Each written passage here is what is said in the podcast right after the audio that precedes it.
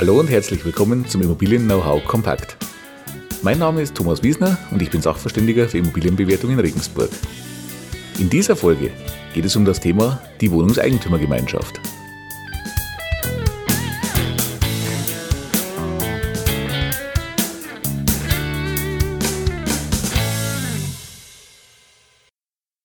In der letzten Podcast-Folge haben wir das Thema Grundlagen der Eigentumswohnung besprochen. Sollten Sie diese Folge nicht gehört haben, ich verlinke sie gerne nochmal in den Show Notes. Das war der Einstieg in das Thema Eigentumswohnung. Was bedeutet das eigentlich und worum geht es dabei eigentlich? Ich hatte Ihnen ja versprochen, auf die einzelnen Details dann nochmal gesondert einzugehen. Und daher beschäftigen wir uns heute intensiver mit der Wohnungseigentümergemeinschaft oder auch kurz der WEG genannt.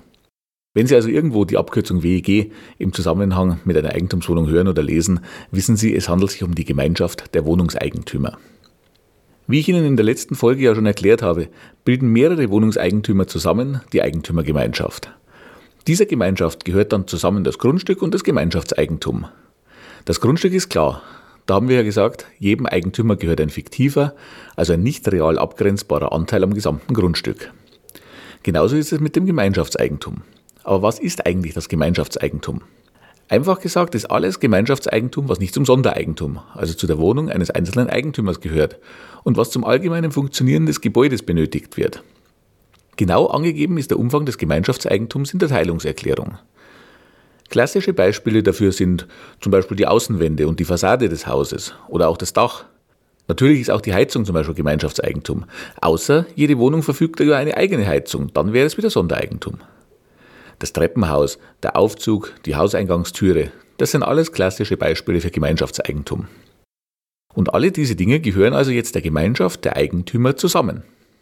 In der Praxis bedeutet das, dass die Gemeinschaft, also alle Eigentümer, auch für die Instandhaltung und Instandsetzung dieser Dinge verantwortlich sind und dass sie gemeinsam entscheiden müssen, wenn Maßnahmen in diesem Bereich vorgenommen werden sollen. Machen wir ein Beispiel. Die Zentralheizung des Hauses ist in die Jahre gekommen und muss immer häufiger repariert werden. Die laufenden Reparaturen müssen ja ausgeführt werden, weil sonst keiner mehr eine warme Wohnung hat. Dafür muss noch nicht groß diskutiert werden. Jetzt wird aber auf der Eigentümerversammlung von einem Eigentümer der Vorschlag gemacht, die Heizung komplett durch eine neue zu ersetzen. Dieser Vorschlag muss nun durch die Gemeinschaft der Eigentümer entweder beschlossen oder abgelehnt werden. Geschehen tut dies durch eine demokratische Abstimmung. In den meisten Eigentümergemeinschaften gibt es dazu eine professionelle Hausverwaltung, die den Eigentümern die alltäglichen Angelegenheiten sowie die Abrechnungen etc. abnimmt. Die Eigentümer bezahlen dafür an die Hausverwaltung eine monatliche Gebühr. Dafür kümmert sich die Hausverwaltung auch zum Beispiel um die Eigentümerversammlung und deren Vorbereitung. Entscheidungen bleiben aber immer bei den Eigentümern selber. Nachdem in solchen Wohnanlagen neben festen Kosten auch diverse variable Kosten über das Jahr anfallen, wie zum Beispiel Heizkosten, Wasserkosten und so weiter, ist es üblich, dass die einzelnen Eigentümer über das Jahr verteilt das sogenannte Hausgeld oder Wohngeld an die Gemeinschaft bezahlen. Nach Ablauf des Wirtschaftsjahres wird dann darüber abgerechnet und es kommt zu Rückerstattungen oder Nachzahlungen als Ausgleich auf die tatsächlich entstandenen Kosten. Das ist zu vergleichen mit den Nebenkostenvorauszahlungen, die ein Mieter leistet. In der Regel wird dieses Prozedere auch von der Hausverwaltung übernommen und die Eigentümergemeinschaft entscheidet in der Eigentümerversammlung über die Vorauszahlungen für das kommende Jahr. Wichtig ist jetzt, wenn Sie sich für den Kauf einer Eigentumswohnung interessieren, dass Sie sich neben der Teilungserklärung auch unbedingt die Protokolle der letzten Eigentümerversammlungen ansehen. Die Beschlüsse, die dort gefasst wurden, sind nämlich auch für Sie bindend, wenn Sie die Wohnung kaufen. Es kann ja durchaus sein, dass wie in unserem Beispiel vorhin beschlossen wurde, die Heizung komplett zu erneuern und die Rücklagen der Gemeinschaft dafür nicht ausreichen. Es muss also jeder Eigentümer im Rahmen einer Sonderumlage dazu bezahlen. Und das müssen auch Sie, wenn Sie dann bereits der neue Eigentümer sind. Also hier aufgepasst und genau in den Protokollen gelesen.